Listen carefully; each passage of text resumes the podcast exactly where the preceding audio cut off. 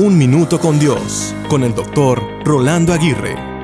Las cosas buenas vienen a los que saben esperar, las mejores a los que no se rinden y luchan, y las grandes bendiciones son para los que creen. Me encanta esta frase porque comprende tres verbos esenciales para vivir que son saber, esperar y creer. Los tres son necesarios porque el conocimiento nos ayuda a creer para en su efecto poder esperar. El saber esperar es clave en nuestra vida. Sin embargo, es difícil esperar porque va en contra de la cultura actual. Nos gusta tener todo lo más pronto posible. No queremos esperar en la fila, no queremos esperar en el carro, no queremos esperar para subirnos a un avión. En fin, no nos gusta esperar. Es más, entre más sea el estatus, menos tienes que esperar. ¿Y qué decir del saber? Dicen que el conocimiento es poder, pero no todo el que sabe algo puede compartirlo y experimentarlo con los demás. El saber más no nos garantiza el éxito, porque entre más sabemos, nos damos cuenta que no sabemos mucho y que hay mucho por aprender.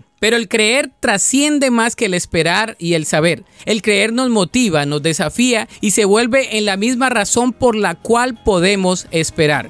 No solo debemos saber, sino creer para poder esperar. La Biblia dice en 2 Corintios 5:7 Vivimos por fe y no por vista. Para escuchar episodios anteriores, visita unminutocondios.org.